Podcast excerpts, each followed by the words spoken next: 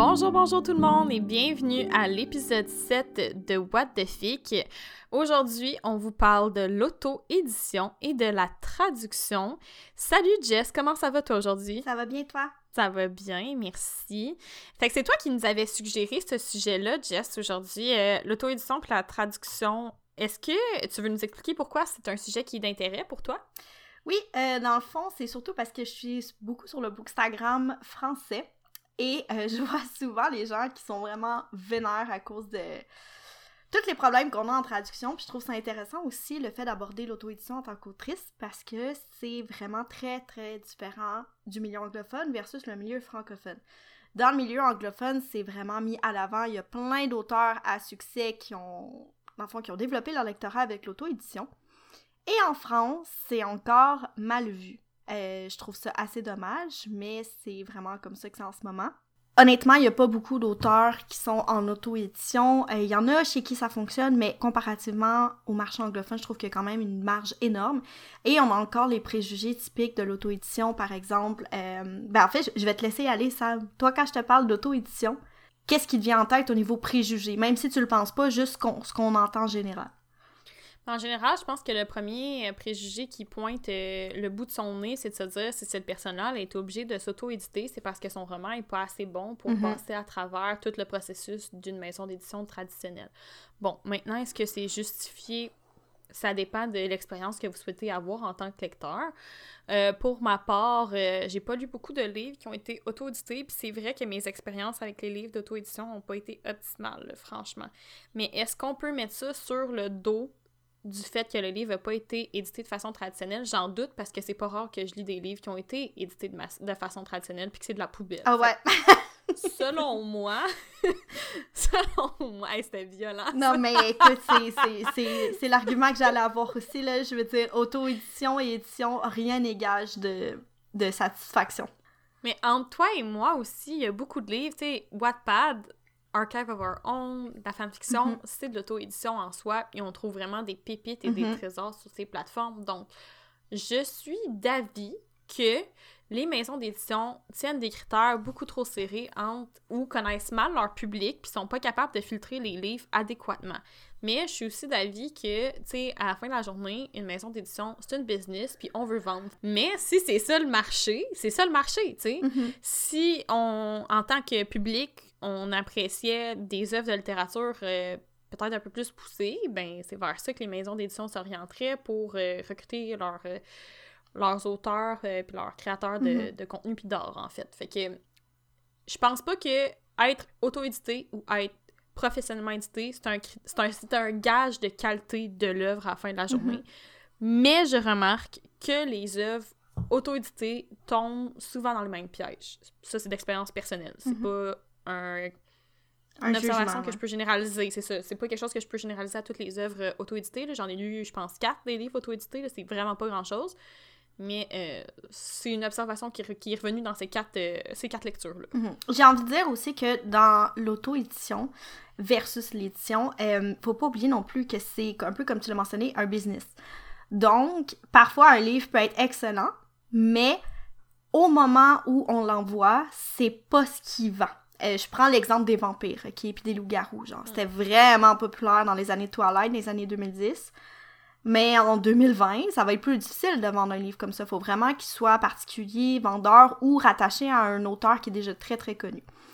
Euh, ça y va avec les tendances en ce moment. Ce qui est vraiment populaire, c'est les faits. Donc, tu sais, Sarah J. Maas mm-hmm. et compagnie, c'est vraiment ce qui vend beaucoup, beaucoup dans la fantasy.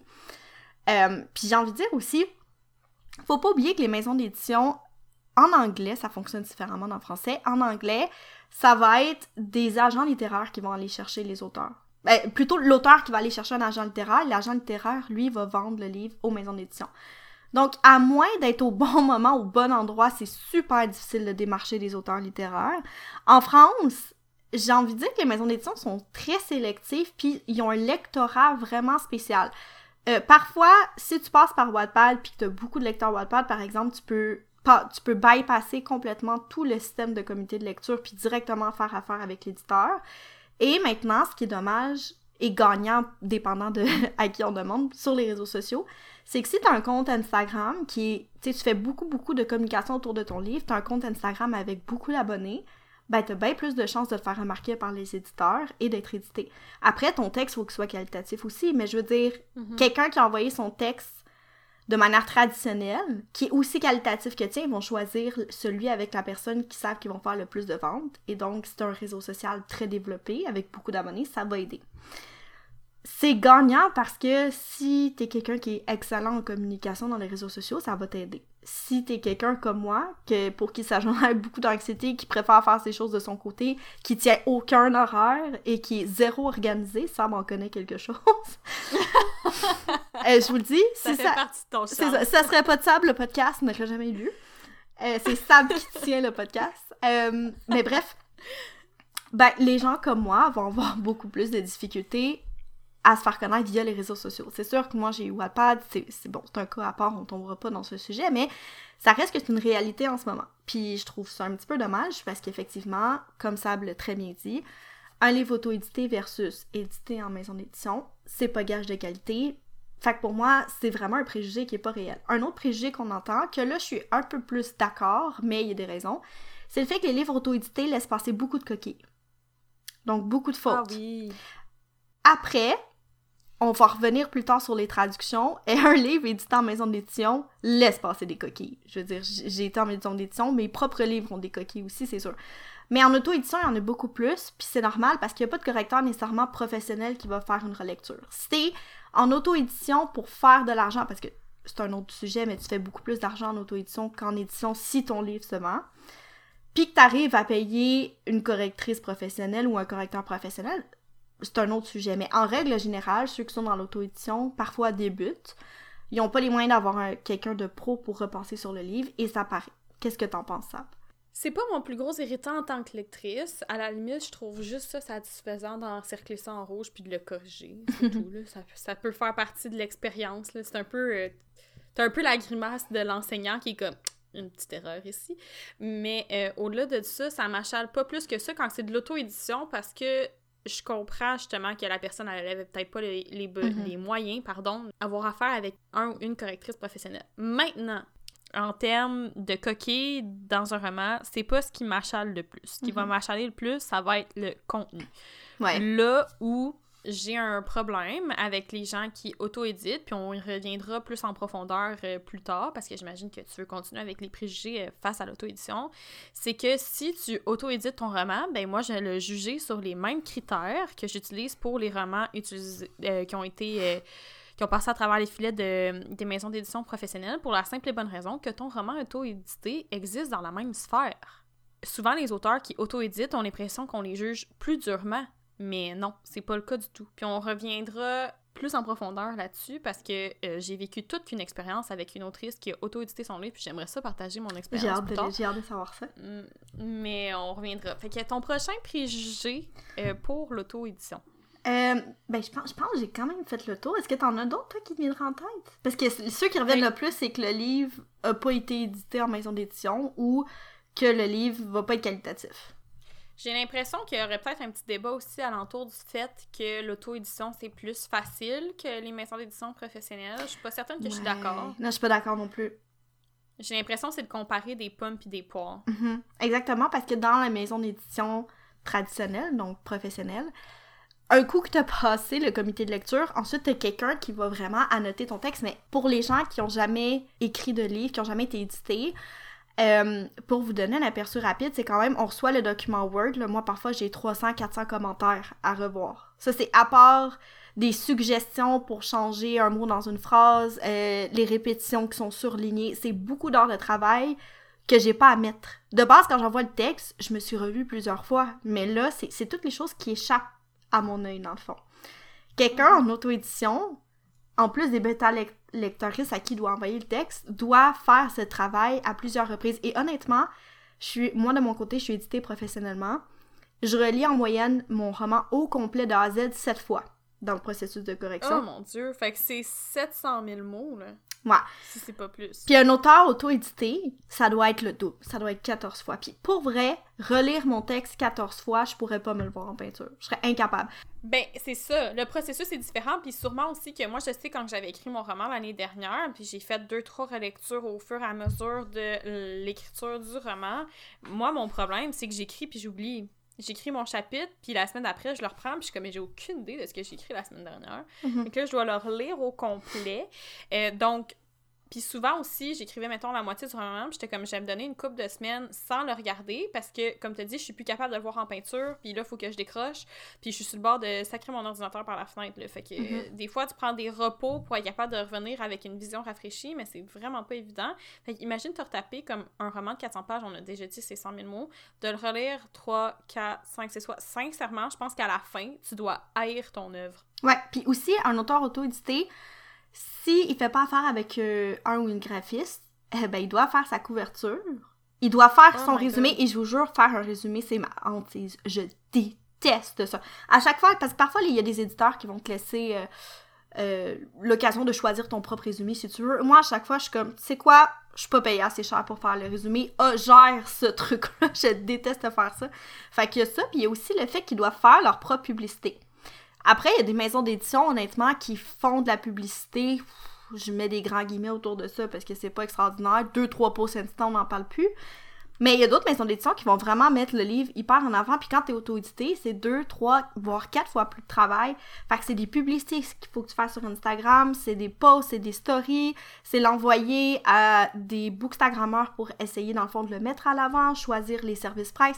C'est tellement de gestion que, je- pour vrai, moi, je, je lève mon chapeau aux gens auto-édités parce que, oui, t'as le contrôle de tout ton projet, ce qui est chouette, mais c'est tellement de travail, un peu comme ça, tu as dit tantôt, c'est 4-5 personnalités que tu dois prendre pour mener à bien le projet, que je trouve que c'est encore plus difficile que l'édition normale. J'ai eu une belle expérience auto-édition avec Autumn State que j'avais précommandé parce que j'avais vu le résumé sur euh, TikTok. J'ai pas eu ça. Je TikTok, c'est tellement une belle suite? plateforme pour faire connaître les livres auto-édités. Je m'excuse, je t'ai coupé, mais le nombre de livres auto-édités que je découvre à cause de TikTok. Sincèrement, moi aussi, j'en ai plein dans ma liste sur Amazon. Par contre, par contre, j'ai pas aimé un livre recommandé par TikTok jusqu'à présent. Donc, non plus. c'est pas vrai, C'est pas vrai, t'as aimé... Attends, attends, t'as aimé King of Blood, je pense, non? Non, euh, ah oui, ça aussi c'est de l'auto-édition, King of... euh, Ouais. C'est parce qu'ils ont tous les mêmes titres, là. L'autre c'est Oui. From Blood and Ash, puis ça c'est King of Blood and quelque chose. C'est... c'est ben c'était un peu la même chose que From Blood and Ash. C'était pas... C'était pas bon, c'était juste pas trop mauvais. Non, non, c'était extrêmement mauvais. On va y aller En sans plus, suite, là, pour lu- l'humour, là, mais... Oh non! J'ai lu euh, From Blood and Ash, puis direct après j'ai lu King of... euh, c'est genre un, Ah, un mon Dieu, de... Tristan et Iser, et Iser, je les ai lus un après l'autre, juste j'avais l'impression que j'avais lu deux fois le même livre. Ouais, genre, what Mhm. just happened? ouais. J'ai vraiment, j'ai vraiment eu cette impression-là parce que c'est les mêmes personnages, juste dans différents contextes, mais ultimement, c'est quasiment les mêmes fins. Genre, je suis même pas capable de faire la distinction entre une histoire et Mais l'autre. pour vrai, c'est juste parce que c'est un business, mais dernièrement, j'ai l'impression que tous les livres de fantasy que je lis, c'est la même affaire. C'est c'est Ben, c'est pour ça que j'ai pris une petite pause. J'ai vraiment pris une petite pause Ouais. où, si je lis de la fantasy, souvent, après, je vais lire une romance ou une Mhm. science-fiction. Vraiment, c'est comme... C'est comme... C'est comme quand tu prends un shooter, tu prends une petite gorgée d'eau avant ton autre shooter, tu sais, juste pour comme pas trop t'écœurer. La palette.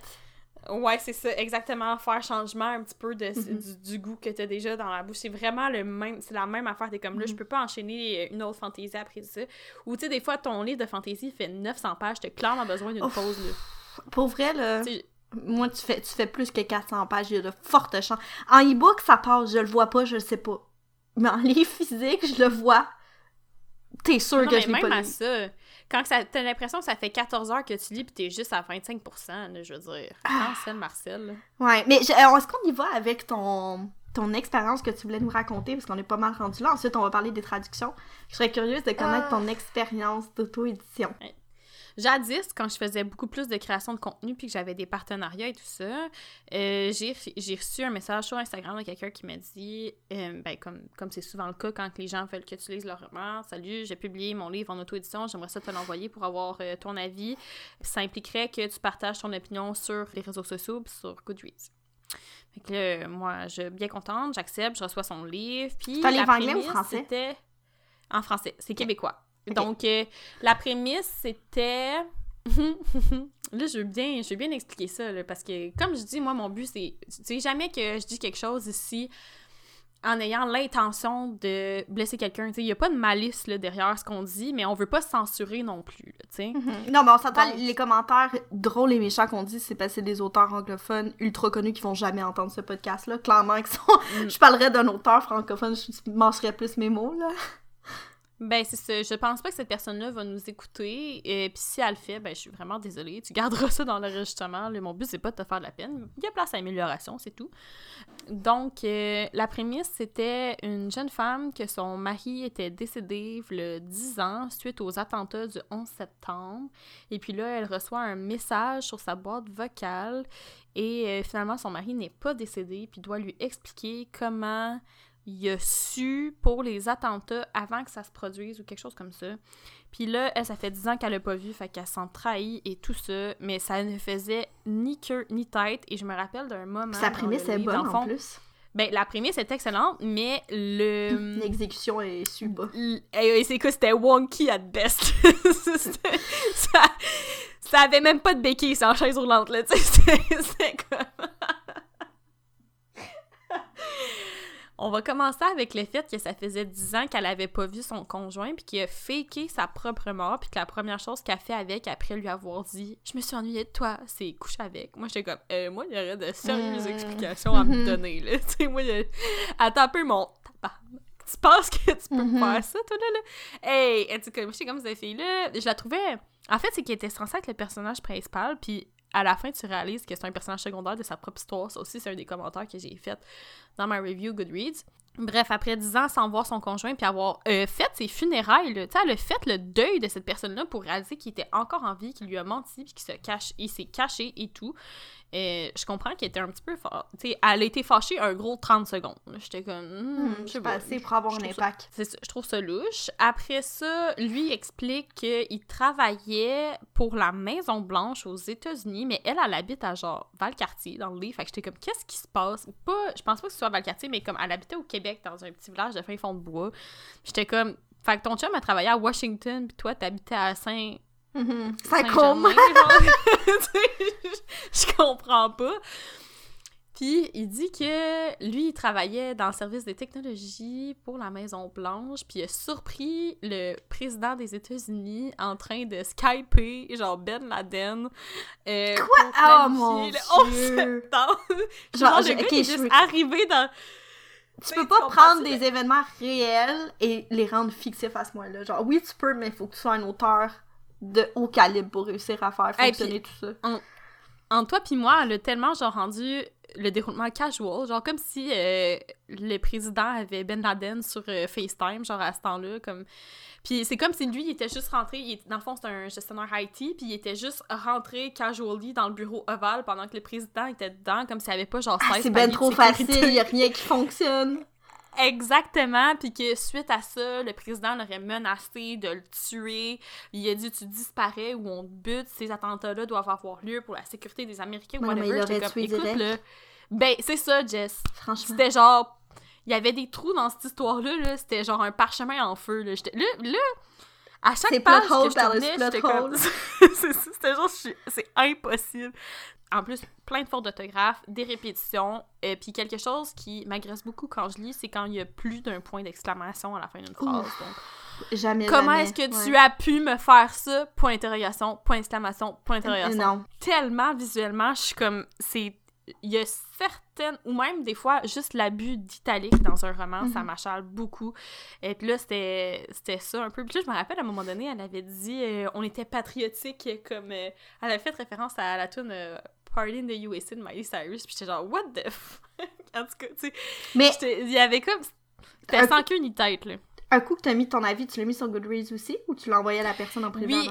Non, en fait, c'est, là où j'ai fait l'erreur, puis c'est mon mea culpa, c'est que j'ai vraiment détruit ce livre-là sur Goodreads. C'est plate, là, mais. Mais c'est pas une erreur. La personne demande une critique honnête T'as pas à envoyer ta critique avant pour être approuvé. J'aurais pu, par contre, puis elle me, elle me l'a dit, puis c'est vrai, elle aurait dit, tu sais, t'aurais pu m'écrire avant, puis on aurait pu en discuter davantage. C'était pas nécessaire de mettre ça sur les réseaux sociaux. J'étais comme, oui, mais à un moment donné, moi, j'ai le droit à mon expression aussi. Moi, je pense que cette personne-là, elle a écrit ce livre-là, puis que son entourage a été vraiment impressionné par ses efforts, mais que moi, en tant que lectrice, on s'entend pour dire, pendant la pandémie en 2020, mhm. j'ai lu 170 livres.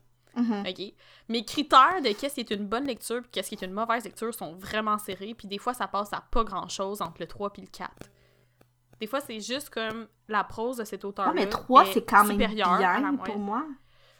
Ben, 3, c'est average. 3, c'est comme. C'était bien, j'ai passé un bon moment, mais tu t'es pas démarqué. Tu te mm-hmm. démarques en haut de 4 à mes yeux. Fait que si mhm. quelqu'un comme, t'as aimé ce livre-là, j'étais comme, ben oui, c'est un bon livre. Est-ce que c'est le meilleur livre que j'ai lu cette année? Non. C'est average. 3, mhm. c'est moyenne. T'es dans moyenne. T'es à 80%. C'est 70-80%. Mais euh, bref, cette personne-là, j'ai donné, je pense, une étoile à son roman. Puis j'ai vraiment comme décortiqué tous les arguments qui faisaient en sorte que j'avais pas aimé son roman. Puis il y a beaucoup de gens qui ont commenté Hey, sais-tu, j'avais quand même beaucoup aimé le roman, mais c'est vrai que tes arguments font du sens. Donc euh, quelques semaines plus tard, elle m'écrit sur Instagram Hey Sabrina, est-ce que tu as eu le temps de finir mon livre Je suis comme Oui, je l'ai terminé, j'ai mis ma review sur Goodreads. Moi, j'étais comme, je n'en dis pas plus là, parce que je me sens mal, je me sentais mal d'avoir été franche. Puis là, elle était comme, ouais, est-ce que c'est toi, telle personne, qui a écrit cette review-là? J'étais comme, oui, en effet. C'est moi, dit là, je trouve ça vraiment dégueulasse que tu aies mis ça sur euh, Goodreads, tu aurais pu m'écrire, nanana. Puis j'ai dit, écoute, ça fait quand même deux ans de ça, là, fait que je. Oui, oui, pas dire. un, petit grain de sel, je vais vraiment résumer de ce que je me souviens de cet échange-là, mais il me semble que je l'avais dit, écoute, moi, j'ai jugé ton critère, j'ai jugé ton livre selon les mêmes critères que j'utilise pour les autres livres que je lis. Qui font en sorte que, est-ce que ça, pour moi, à mes yeux, c'est une bonne ou une mauvaise lecture? J'ai dit, ton récit était complètement décousu, tu manquais clairement de recherche. À la limite, les gens qui ont subi le 11 septembre auraient pu trouver ça vraiment insultant. Euh, ouais, c'est ça, c'est que c'est maladroit d'utiliser des faits historiques aussi traumatisants puis rendre ça aussi ridicule qu'une... Ben, c'est ça, c'était un appel Skype que le gars des technologies a surpris parce qu'il est rentré dans le bureau ovale comme si rien n'était. J'étais comme, hey, euh, c'est pas, un bureau à, porte tournante, ça, là. sais, j'ai mm-hmm. trouvé que ça manquait vraiment d'exécution. Ton personnage principal est pas féministe du tout parce qu'elle est même pas activement euh, présente dans son histoire. Après ça, tu as mélangé l'islam, Ben Laden, tout croche, t'as mis ça dans un shaker, là, puis t'as mélangé ça oh, ensemble, puis t'as ressorti ça sur tes pages. Ah, fait que c'est offensant en plus pour la religion, ben, ah. ben, moi, je trouve que ça dépeint encore une fois un portrait négatif de l'islam, puis l'islam... Rien à voir. religion. Oui, ça rien à voir. le Coran original mhm. contient des belles valeurs puis des belles leçons, puis on est constamment en train de démoniser cette religion-là dans nos réseaux sociaux, dans, non seulement dans nos réseaux sociaux, dans nos médias, mhm. dans notre consommation. Tu sais, parle-moi, nomme-moi un film, Jess, dans la dernière décennie où le méchant qui s'attaque aux Américains ne pratique pas l'islam. Ouais. Ils sont toujours foncés avec un petit chapeau, puis là, je vais pas faire, je vais pas offenser personne en disant ça, je sais pas que ouais, Ouais, c'est les, les stéréotypes dans les films, là. Mais tu sais, puis il y a toujours un accent. Genre, ça peut-tu comme. Oui, je comprends qu'il y a beaucoup de. Ben, il y a beaucoup. Il y a des victimes d'un mouvement extrémiste. Puis, mais c'était pas nécessaire. Puis l'affaire, c'est qui m'a vraiment fâché là-dedans, c'est que l'idée de base était excellente. Mais, t'as bien fait d'avoir mis un étoile. Moi, en partant, là, si j'avais lu, genre, un peu comme la, la, la démonisation, ouais, ça. La démonisation de l'islam, en partant, t'aurais eu un étoile, puis je t'aurais dit que ton livre est hyper offensant, puis qu'il devrait, il y a pas lieu d'être publié dans cet état-là. Là. Ben, c'est parce que je commence à être vraiment tannée que les gens utilisent des choses qu'ils ne comprennent pas, qu'ils ne mm-hmm. s'étudient pas, puis qui effleurent en surface dans leur roman sans jamais prendre le temps de saisir la nature de ce qu'ils exploitent. Mm-hmm. Mais là, tu as utilisé un événement qui a, traumatisé, qui, a, traumatisé une nation au point où il y a beaucoup de, de, de, gestes de sécurité extrêmes qui ont été mis en place. Tu sais, quand tu dis qu'il y a un attentat terroriste, puis je suis convaincue que tous les musulmans sont comme, s'il vous plaît, ne pratiquent pas notre religion parce qu'ils espèrent ne pas avoir une personne qui pratique leur religion qui est dépeint encore comme un méchant dans les médias, puis que ça augmente la crainte mm-hmm. des gens qui sont non pratiquants ou qui sont chrétiens envers les gens qui pratiquent euh, l'islam. J'étais comme, on peut-tu arrêter les stéréotypes, s'il vous plaît? J'avais vraiment l'impression qu'elle avait fait une liste de stéréotypes puis qu'elle les avait cochés. Elle les a toutes effleurés en surface, en superficialité puis en stéréotypes. Là, j'étais comme là, là c'est un beau ramassis de pas grand-chose. Puis, euh, comble du désespoir, cette personne-là planifiait déjà un deuxième roman. elle en faisait l'annonce à la fin de son roman sur la Deuxième Guerre mondiale. J'étais comme là, on a eu l'islam, là, on va voir les juifs. Je sais pas qui ah, pas dans son travail. Dieu, Mais c'est correct en même temps, ça, parce que ça y prenait. Fallait peut-être aussi qu'elle frappe un mur pour se remettre un peu en question. Parce que tu peux pas prendre des événements historiques et faire aucune recherche. Puis juste cracher l'ignorance dans, tes, dans tes pages ça me fait pas plaisir, là, j'ai pas fini ma critique en me disant Ah, mon devoir a été accompli aujourd'hui. Mhm. C'est juste que si tu me demandes ton si tu me demandes mon avis, je vais te le donner, qu'il soit positif ou négatif. Tu sais, Jess, dans la nature de notre relation, notre amitié, des fois tu m'exposes une situation, puis je te dis Bon, là, tu veux-tu que je te dise que ce que tu veux entendre ou tu veux que je te donne mon opinion? Parce que le discours va être complètement différent, puis ça. Si t'es pas rendu à vouloir entendre ma perception de ça, c'est vraiment correct, on va discuter davantage qu'à temps que tu te sens bien. Puis peut-être que tu te rendras jamais là, puis c'est correct aussi. Mm-hmm. Puis s'il y a quelque chose qui cloche, je te le dirai. Mais c'est comme ça que toi puis moi, on se parle. Tu mm-hmm. veux-tu entendre ce que tu veux entendre? Ou tu veux que, tu sais, t'as-tu besoin d'une claque? Je pense que du fait qu'on est capable de dire ce qu'on pense vraiment puis de bien l'exprimer sans malice puis avec bienveillance, ça fait en sorte que les gens peuvent nous prendre au mot. Quand on dit oui, ça veut dire oui, puis quand on dit non, ça veut dire non. Mm-hmm. Par contre, le désavantage de ça, c'est que des fois, ça peut être rough parler avec mhm. nous. Fait si vous venez nous demander nos avis, soyez prêts. soyez avertis. Mais en contrepartie, la journée que moi, je demandé des opinions sur mes livres, s'ils sont auto-édités ou en maison d'édition, je sais que je m'expose aussi à des critiques, puis que je sais que je vais avoir de la peine, puis je sais que ça va être difficile, mais si tu veux vraiment t'améliorer, il faut être capable de prendre cette mhm. rétroaction-là, puis de rebondir, puis de faire preuve de résilience. Ce que je crois que cette personne-là n'était pas prête. Mhm. Parce que c'est mon avis à moi. Je pense que cette personne-là a un entourage qui ont tous lu son livre, puis qui ont dit c'est excellent, c'est exceptionnel, bravo, tu as écrit un livre. Ils ont reconnu les efforts et non pas nécessairement la qualité du résultat. Mm-hmm. Ou c'est des gens qui sont pas habitués de lire, qui ont pas nécessairement un éventail large de, de connaissances littéraires. C'est mon humble avis par rapport à cette situation-là, puis je sais qu'il y a des gens qui nous écoutent, entre autres une personne qui a reçu ce livre-là aussi, puis qui a lu ma critique, puis qui était comme là, qu'est-ce que je fais avec ça? Moi, j'ai plus le goût de Mais pour vrai, genre, quand, j'avais aussi mon compte Bookstagram, puis je recevais beaucoup de euh, services price, tu sais, au début, quand tu commences à prendre des services price, c'est un conseil qu'on donne à tous les gens sur Bookstagram qui vont commencer à avoir des services price. Euh, on veut tout avoir plein de livres gratuits, ok? C'est comme, c'est, c'est comme si on, vous prenait par la main, on vous rentrait dans une librairie, puis on disait, tu peux choisir n'importe quel livre que tu veux, ils sont tous gratuits. Ok, on vire fou, puis on veut tous les prendre. Le problème, c'est qu'après ça, on tombe avec des livres. Si on veut les chroniquer dans un délai raisonnable, environ un mois, parce qu'il y a des gens qui prennent plein de service price et qui les chroniquent six mois après, je trouve que c'est pas exceptionnel, mais bon. C'est pas Quand... responsable. Ben, ça dépend. Il y a des maisons d'édition qui disent euh, tu l'as, puis tu fais ce que tu veux avec, tu chroniques ou pas, c'est pas grave. Mais quand on s'en prend une entente avec une maison d'édition ou un auteur et on dit oui, on veut le chroniquer en dans un mois, faut le faire. Euh, à moins, bien sûr, qu'il y ait un décès ou quelque chose comme ça, tu sais, dans la famille, ça. Bon, c'est les alliances de la vie. Ça pour dire que, en règle générale, ne prenez pas n'importe quel service presse. Puis je suis la première personne qui a fait ça aussi, là, prendre des livres qui m'intéressaient pas tellement, puis un coup je les lisais, j'étais découragée, puis je me disais, mais je peux pas poster quatre chroniques de suite avec un étoile, il y a quelque chose qui fonctionne pas. Puis là, je pense que ça, c'est à peu près l'expérience que t'as eu ou t'as eu comme ta déception de genre, la prémisse avait l'air bonne, puis t'as fait le saut en lisant le livre, tu sais. Ben, écoute, oui, j'ai rien à rajouter. Là. Tous les éléments qui ont fait en sorte que ces livres-là, ce livre-là particulièrement, n'a pas été une bonne lecture pour moi. J'ai déjà expliqué, puis je vais pas, euh, pas radoter là-dessus plus mm-hmm. qu'il ne le faut. Là. Mais en effet, ça a été mon expérience. J'ai pas eu beaucoup de services presse. En fait, les services presse que j'ai eu, c'est avec la page euh, Nos Lectures Bleues, que c'est notre amie euh, Noémie qui l'a entretenu, qui a parti ça pendant la pandémie pour encourager les gens à acheter québécois. Euh, pendant la pandémie. Donc, euh, je, on l'a vu, pendant la pandémie, les gens ont, lu beaucoup plus. Je pense qu'il y a eu un bond de genre 700% des ventes euh, des livres québécois en librairie. C'est vraiment chouette et tout.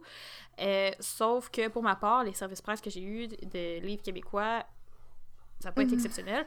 Puis là, je vais le dire tout de suite parce que j'ai, j'ai vraiment l'impression que dans cet épisode-ci, j'étais plus franche que d'habitude. J'ai vraiment exposé mon dos au couteau. Fait que pourquoi pas y aller jusqu'au bout? Je n'aime pas la littérature québécoise. C'est la question que j'allais te poser. Tu vois? Moi non plus. Mais je vais m'expliquer. Il y a des auteurs québécois qui écrivent de la fantasy ou de la romance qui peuvent très bien le faire puis peuvent être excellents. Le problème, c'est que je sais pas où les trouver. c'est un bon exemple. Ok, mais... Je juste à le préciser que Trichard d'élite puis Dis-moi qui doit vivre ou Dis-moi qui doit mourir, ce mhm. sont les seuls livres québécois en 15 ans, je pense, que j'ai aimé, à part Le Royaume de l'Énastie que j'ai lu quand j'avais 13 ans. Mais c'est Mhm. comme mon top. Ouais, genre Amos d'Aragon, quand j'étais jeune. Ça, ça, mais ça s'arrête là. Mais pour vrai, c'est que je sais pas où les trouver parce que je suis incapable. C'est c'est tellement ridicule à dire. Je suis québécoise, mais je suis incapable de lire un livre où il va y avoir des sacres. Là, pour les Français qui nous écoutent, c'est les mots que vous adorez et qu'à chaque fois qu'un Français rencontre un Québécois, il va lui demander de dire ces mots-là. Puis je les dirai pas dans le podcast parce que je sais pas à quel point ça peut pas être blague, mais bref, c'est nos mauvais mots, là, l'équivalent de. Les mots d'église. Voilà, voilà, mais qu'on utilise euh, dans les mauvais contextes. Je, je lis un livre qui est écrit comme ça où euh, Ah, trop cool! C'est des expressions Ah! typiquement québécois. Je- incapable. Euh! Incapable. Puis en général, le problème, c'est que la romance au Québec, c'est tellement pas le même lectorat qu'en France. Tu sais, au Québec, ce qui fonctionne, c'est les histoires policières avec des, des personnages de 30-40 ans qui tombent en amour. J'ai l'impression que le lectorat moyen québécois, c'est Est genre, ouais, 30, 40, 50 ans en règle Attends, générale. attends, attends. Le lectorat moyen québécois est pas âgé. Il est plus âgé que ce que toi puis moi on consomme. Oui, c'est Non, ça. Je m'étais mal exprimée. Voilà, fait que tu sais, il y a peut-être des YA québécois excellents, mais je sais pas où les trouver. Il y a pas de maison d'édition au Québec comme en France. Puis juste te donner un exemple, le seul livre québécois, parce que dans le fond, Hugo Romance, qui est une maison d'édition hyper connue euh, de romance en France, est aussi présente au Québec. Ils ont un bureau au Québec, ils ont un éditeur au Québec, et le seul livre qu'ils ont pris de la franchise québécoise, qu'ils l'ont transféré en France, voir si ça allait fonctionner, ça a fait un total flop. Parce que c'est une histoire d'une madame de genre 40 ans, puis un détective de comme 50 ans, puis avec plein de jouals, plein de sacres. Personne l'a lu en France. Toutes les chroniques que j'ai vues sont négatives. Fait c'est tellement pas le même lectorat que je... Tu sais, moi, de lire de la non-fiction ou de la fiction générale, c'est zéro mes genres littéraires. Fait que j'arrive pas à aimer aucun livre québécois parce qu'il y a rien qui, qui me convient. Non, puis au Québec, on a nos étoiles montantes aussi. Là. Tout le monde qui lit québécois comme oui, ah oui, j'adore Patrick Sénécal. Moi, la seule fois que j'ai essayé de lire Patrick Sénécal, j'ai pas trippé plus que ça. À la base, c'est pas mon genre de prédilection. Euh, dans le fond, pour ceux et celles qui ne connaissent pas Patrick Sénécal, c'est notre Stephen King québécois. Donc, souvent, c'est comme ça qu'il est présenté. C'est de l'horreur, c'est de la violence, c'est sanglant, c'est vengeur, euh, c'est policier aussi, souvent thriller. Donc, c'est vraiment euh, l'équivalent de Stephen King au Québec. Pour le reste, moi, j'ai le même problème que toi. Avec, mes genres à moi ne sont pas représentés sur la tribune québécoise, mais au-delà de ça, le Québec, on aime bien ça être unique, mais on ressasse constamment les mêmes histoires. Oui, Euh, donc, euh, je ne suis plus capable. Je me rappelle. les chick-lit, c'est super lu- populaire au Québec, là. Genre, euh, Oui, Francine puis euh, Nicole qui vont dans le sud pendant une à semaine. Cancun. Ouais. voilà. Euh, c'est genre euh, ce qui se passe au Mexique reste au Mexique. Je pense Oui. que ma mère les a tous lus. Puis elle est comme Mhm. c'est bon, c'est léger. Je suis comme c'est parfait, brûle-le. Tu sais, Ouais, peut-être que ça, on, on, on laissait une chance, on aimerait ça. Tu sais, prends un livre québécois écrit dans un registre classique. Euh, international. Euh, Mais non, mais je veux dire, parce que t'as le, t'as le registre familier, qui est toutes les, qui est les expressions typiques langue, puis t'as le registre, je sais plus c'est quoi le nom, par contre, c'est pas classique, mais bref, où c'est justement de l'éloquence. Fait que c'est des phrases écrites dans une dissertation à ton prof de français, par exemple. Mm. Un livre québécois comme ça passe bien. C'est du moment. Le problème, c'est que la littérature québécoise, je trouve, est beaucoup trop ancrée dans le joual et dans le, le registre familier. Mhm. Puis moi, je suis incapable. Même chose en France, par contre, des fois, je lis des romances écrites par des autrices françaises. Il y a des. Quand il y a trop d'expressions françaises, je Ah décroche un peu parce que je, veux dire, je les comprends pas, tes expressions. Tu sais, je, je comprends pas c'est quoi tirer du. ronger son frein ou. Tu sais, c'est des expressions que je comprends pas. Puis là, faut que je passe cinq minutes à googler ou genre écrire à une de mes amies qu'est-ce que ça veut dire, je comprends Ça pas. veut dire ça. Mais C'est ça. pour ça aussi, dans- sur le sujet des, des traductions, je préfère lire les livres dans leur langue originale. C'est Mhm. pour ça que la plupart de ma bibliothèque est composée de livres qui sont anglais. Puis, euh, je me fais souvent reprocher ça par mes amis ma famille. Quand ils veulent m'emprunter des livres, ils sont comme, mais je lis pas en anglais. Je suis comme, ben, à la fin de la journée, en lisant le livre dans sa langue originale, tu le lis tel que l'auteur l'a écrit. Mhm. Tu fais bien de les lire dans la langue originale parce qu'il y a plein de gens sur Bookstagram dernièrement qui ont hurlé parce que, une, exemple, une des maisons d'édition très populaires en ce moment, elle s'appelle De Saxus, qui est une maison d'édition qui fait presque exclusivement des traductions, puis ils font des coffrets collector en hardback, euh, hardcover, pardon, c'est ça que ça fonctionne très bien. Mais des fois, quand ils font des traductions, ils retirent carrément des paragraphes. Genre dans Acotar, avec la, la Martinière jeunesse, il y a des paragraphes complets qui ont été supprimés pour aucune raison. What? Ouais. Puis des fois, le sens du mot est complètement changé, changé parce que, Pour vrai, là, j'ai l'impression qu'il y a des gens qui sont traducteurs, qui ont pris des cours d'anglais, mais qui lisent pas en anglais, fait qu'ils comprennent pas le sens des mots qu'ils essaient de traduire. Parce que des fois, là, il y, a une fille justement sur Bookstagram, elle avait comparé, elle montrait le passage en anglais versus le passage en français. Puis je comprends même pas comment la traduction française a pu se retrouver comme ça. ça c'est même pas le même sens. Puis je me demande où ils vont chercher leur traducteur. Puis tu sais, en plus, là, une autre. On tantôt parlé des fautes d'orthographe. Tu sais, un livre auto-édité qui a 15 coquilles, moi je trouve que ça passe très bien. Parce que c'est un livre auto-édité. Un livre mm-hmm. édité à 15 coquilles, ça passe pas du tout. En plus, quand c'est une traduction, fait que là, ça veut dire que t'as un traducteur qui s'est relu et recorrigé, t'as un correcteur qui passe par-dessus, t'as un correcteur de traduction qui passe par-dessus, puis il trouve le moyen de faire des fautes. De Saxus a trouvé le moyen de faire une faute dans le résumé d'un livre. Genre, à l'arrière du livre, il y a une faute de frappe. C'est tellement pas professionnel. Non, puis ils vendent leur livre une fortune, genre 45 à peu près canadiens, c'est pas 50 parfois. Ça n'a pas de sens. Ça n'a aucun sens parce que, tu sais, moi, je, lis exclusivement en anglais, fait ou des fois des auteurs français, un peu comme toi, s'ils ont été.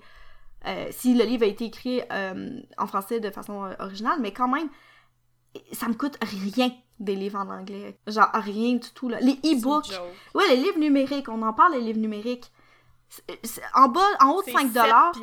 c'est ça. En haut, mettons, de 3 euros, 4 euros, c'est rare en anglais. En français, là, 12, 13 euros, sans gêne.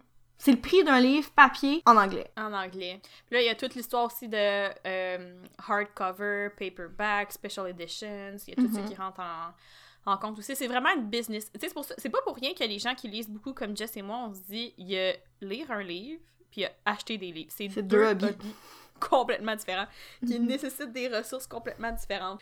Pour ma part, en fait, ça me coûte moins cher de lire en VO. La seule chose que je te dirais, par contre, c'est que des fois, quand j'achète des traductions, je trouve que les couvertures sont vraiment dégueulasses. Entendez-nous rugir, c'est laid. Mhm. Puis l'affaire aussi, c'est que quand tu achètes le livre puis tu le mets dans ta bibliothèque, t'es comme un peu gêné, fait que tu le mets dans le fond.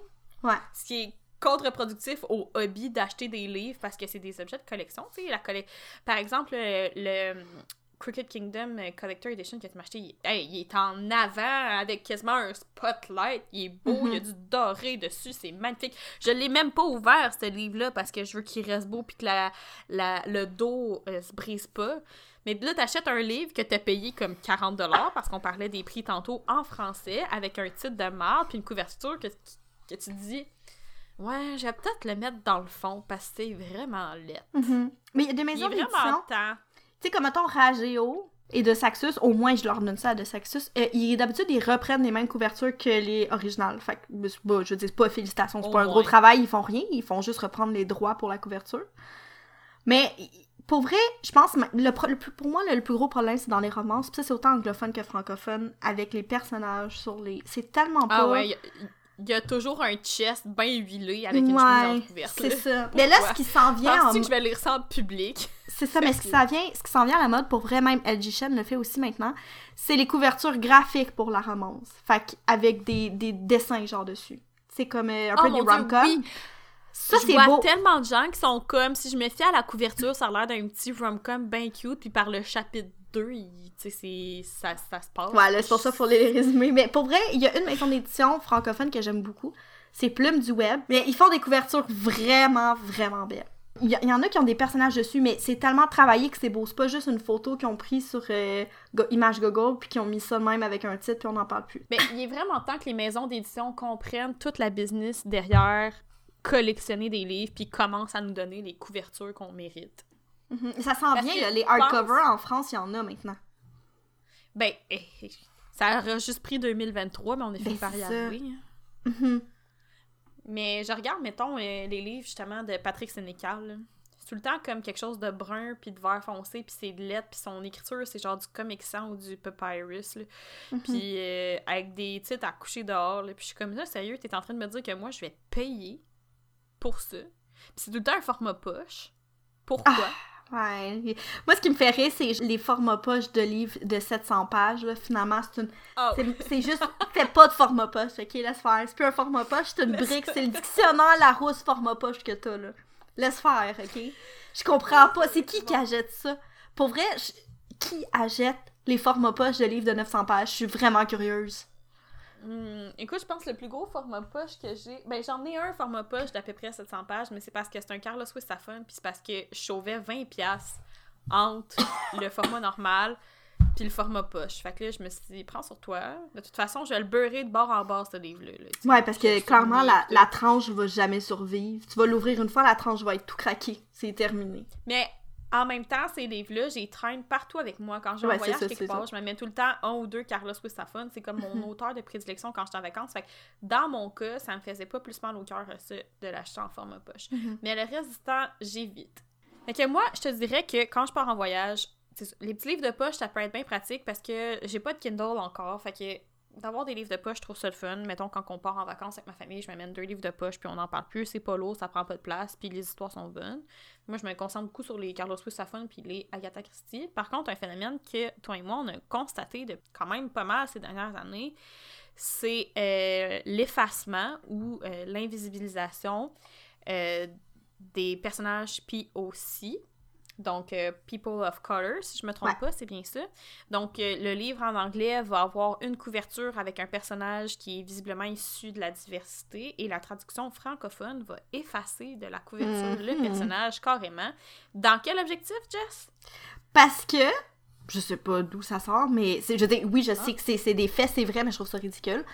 Ça a l'air que quand il y a des personnages, euh, des people of color, dans le fond, sur la couverture, les gens vont moins l'acheter. C'est que les gens, ils vont Mais- voir sur le rom-com que c'est deux personnages, exemple noir, puis ils vont être comme, ah, moi je lirai pas ça.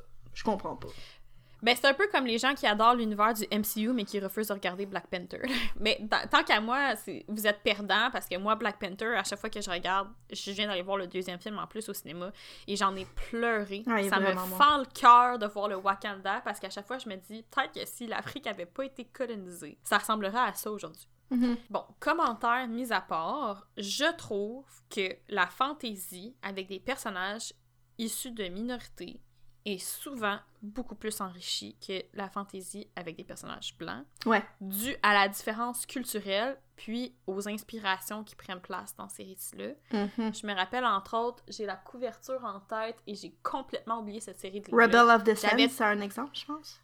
Euh, oui, Rebel of the Sun, c'est un exemple. Ça se passe dans le désert avec euh, des djinns. On, on voit la culture. euh, on voit la culture. Ben, j'oserais pas dire euh, du Moyen-Orient. Je dirais vraiment plus la culture des gens qui survivent dans le désert. Donc, par exemple, le eyeliner en dessous des yeux. Donc, moi, j'ai appris dans un TikTok, je sais pas si c'est vrai, que le eyeliner en dessous des yeux, souvent par les peuples du désert, est porté pour absorber le soleil. Fait que.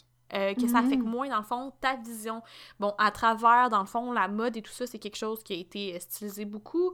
Et puis, je pense aussi que tu dois avoir une angle spécifique que tu mets en tes yeux, ou mettons euh, le port euh, d'un foulard ou d'un voile quand tu es dans le désert aussi pour protéger ta peau, ou encore euh, la scarification quand tu vas au combat puis que tu as tué, mettons, Mhm. trois personnes, donc tu fais trois cicatrices et tout ça. Donc, moi, pour ma part, je trouve ça vraiment plus enrichissant. Moi, je remarque beaucoup qu'il y a de plus en, il y a de, plus en plus de couvertures avec, euh, en anglais avec des personnages issus de la diversité, genre Iron Widow. Mhm. On a une femme, euh, on a une femme euh, asiatique sur la couverture. La couverture est magnifique, mais par exemple, These Violent Delights, qui se passe en Asie dans les années... À Shanghai.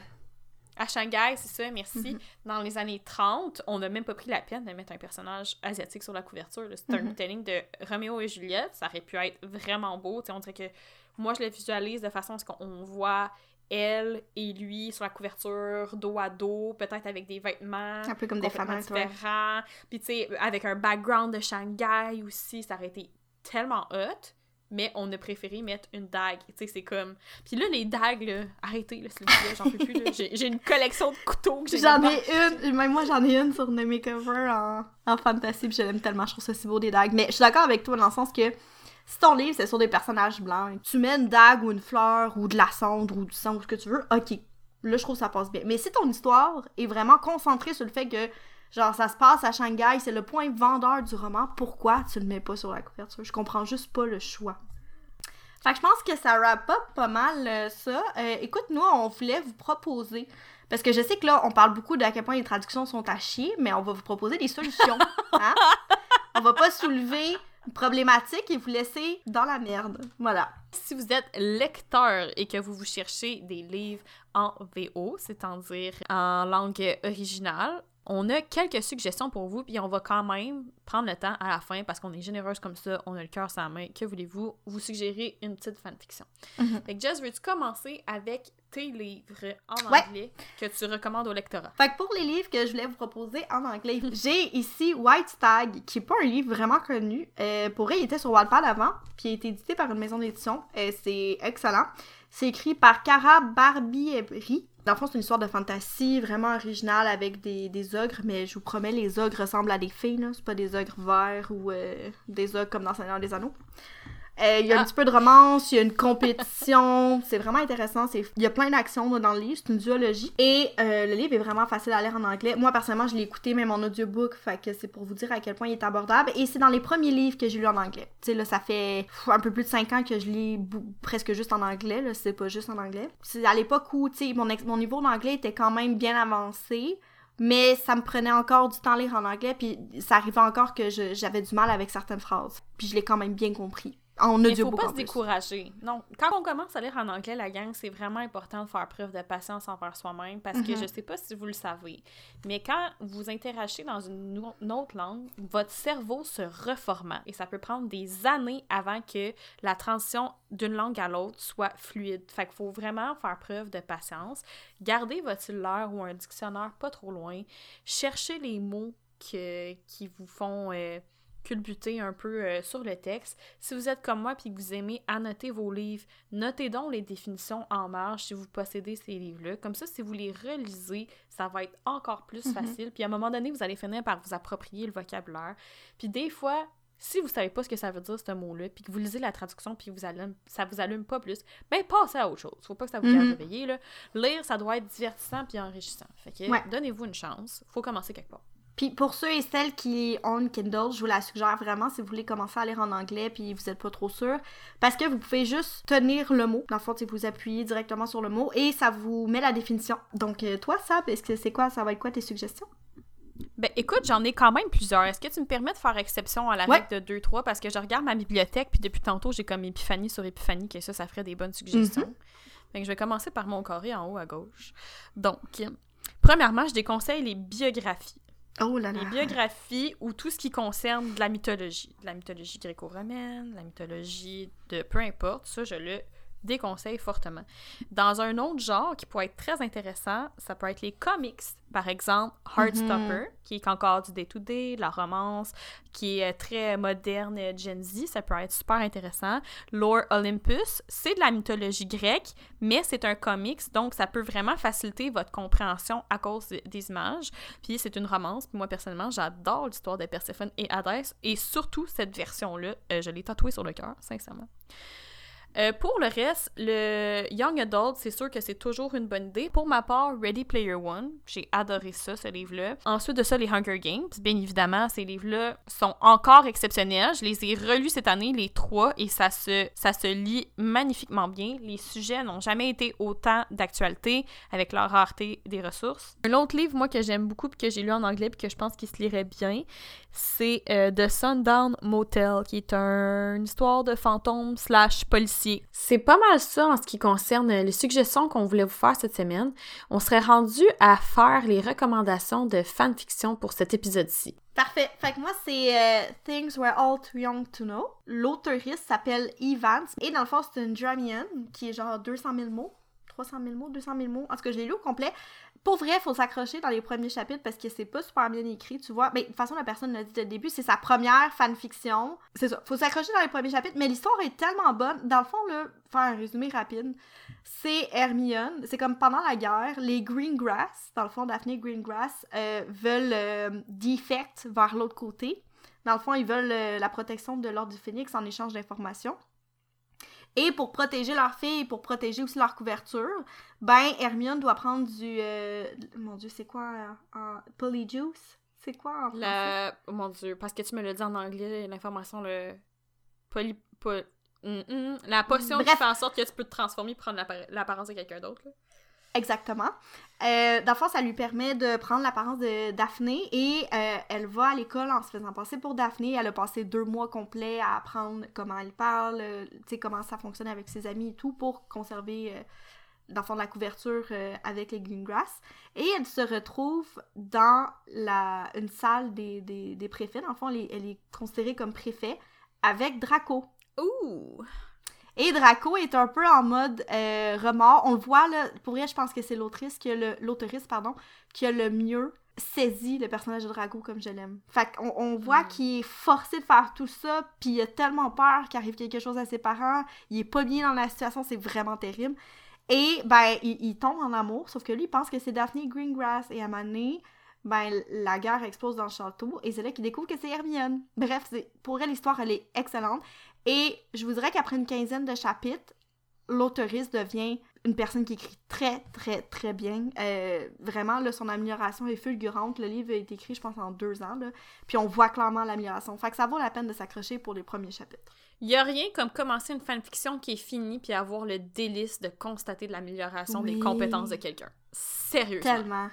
Mhm. À chaque fois, je me dis, quand je finis une fanfiction comme ça, je suis comme, je sais pas t'es qui, je sais pas à quoi tu ressembles, je sais pas comment tu t'appelles, je sais même pas c'est quoi ton genre. Je sais pas tu viens d'où, puis je sais pas de quel âge. Ce que je sais, c'est que t'es talentueuse comme personne. Et je te remercie Voilà. d'avoir pris le temps d'écrire cette fanfiction. C'est c'est du dessert. Une fact-fiction Mhm. comme ça là, qui te fait vivre toutes ces émotions-là puis qui, qui tu t'y accroches quasiment plus que les livres originaux. C'est comme aller dans un restaurant, triper sur ton entrée, sur l'alcool, sur ton repas principal, puis finir ça avec un brownies ou le chocolat, puis une boule de crème glacée, puis le brownies il est chaud, puis il y a du petit sucre, puis des fraises à côté. C'est comme, pouvez-vous?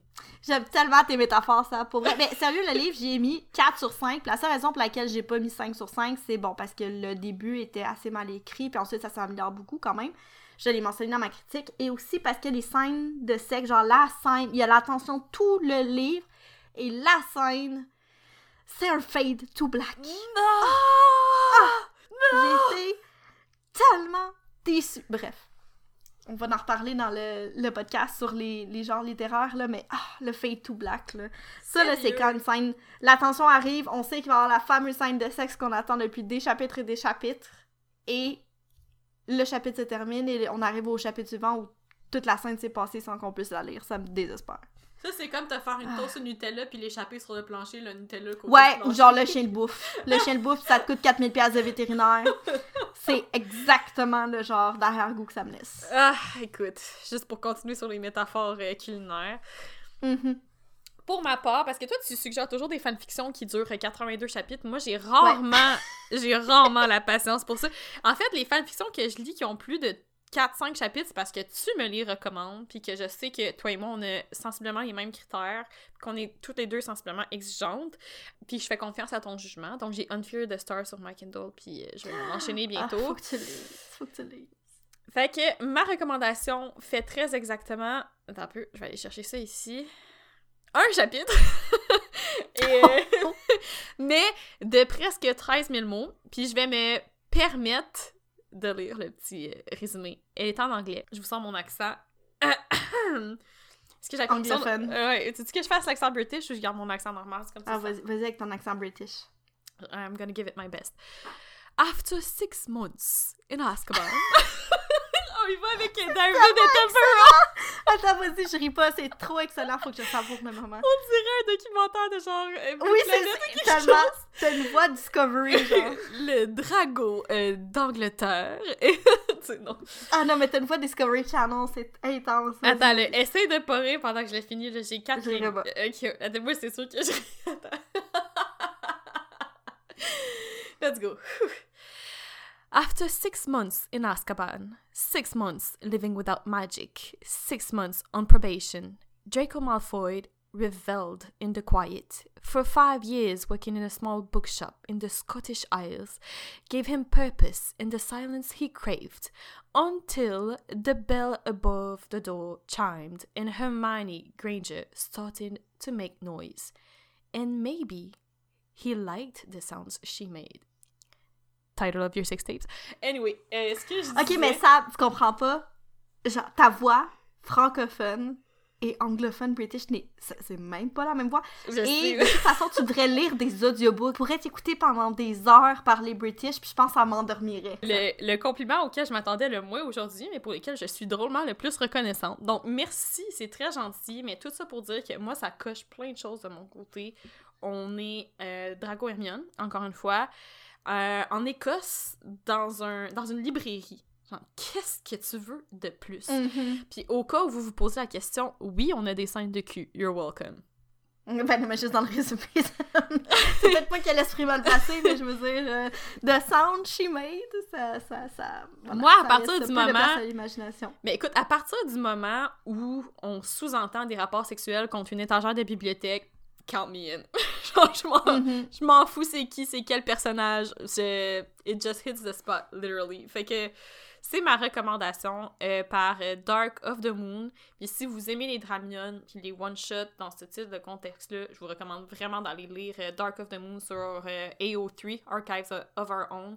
Cette personne-là écrit vraiment des super de bonnes fanfictions. Puis je pense que c'est pas la première de cette personne que je recommande dans le podcast. Donc, c'est ça qui est ça. Connectez-vous demain soir à 9h pour écouter mon audiobook. Non, On va tenter de un code Venmo. Euh, maintenant sur Queen ou OnlyFans, je voulais ça. euh, Patreon! Euh, donc, euh, c'est tout pour cette semaine. Je crois qu'on a fait le tour euh, du sujet et plus encore. On se retrouve la semaine prochaine à l'épisode 8 avec euh, les divers genres littéraires. Entre autres, on va faire un autre tour sur le Young Adult. On espère que la saison vous plaît jusqu'à présent. On essaye d'aborder différents angles sur la littérature et de partager nos expériences qui sont parfois un peu éclectiques. Et sur ce, il ne me reste qu'à vous souhaiter une bonne semaine. thank you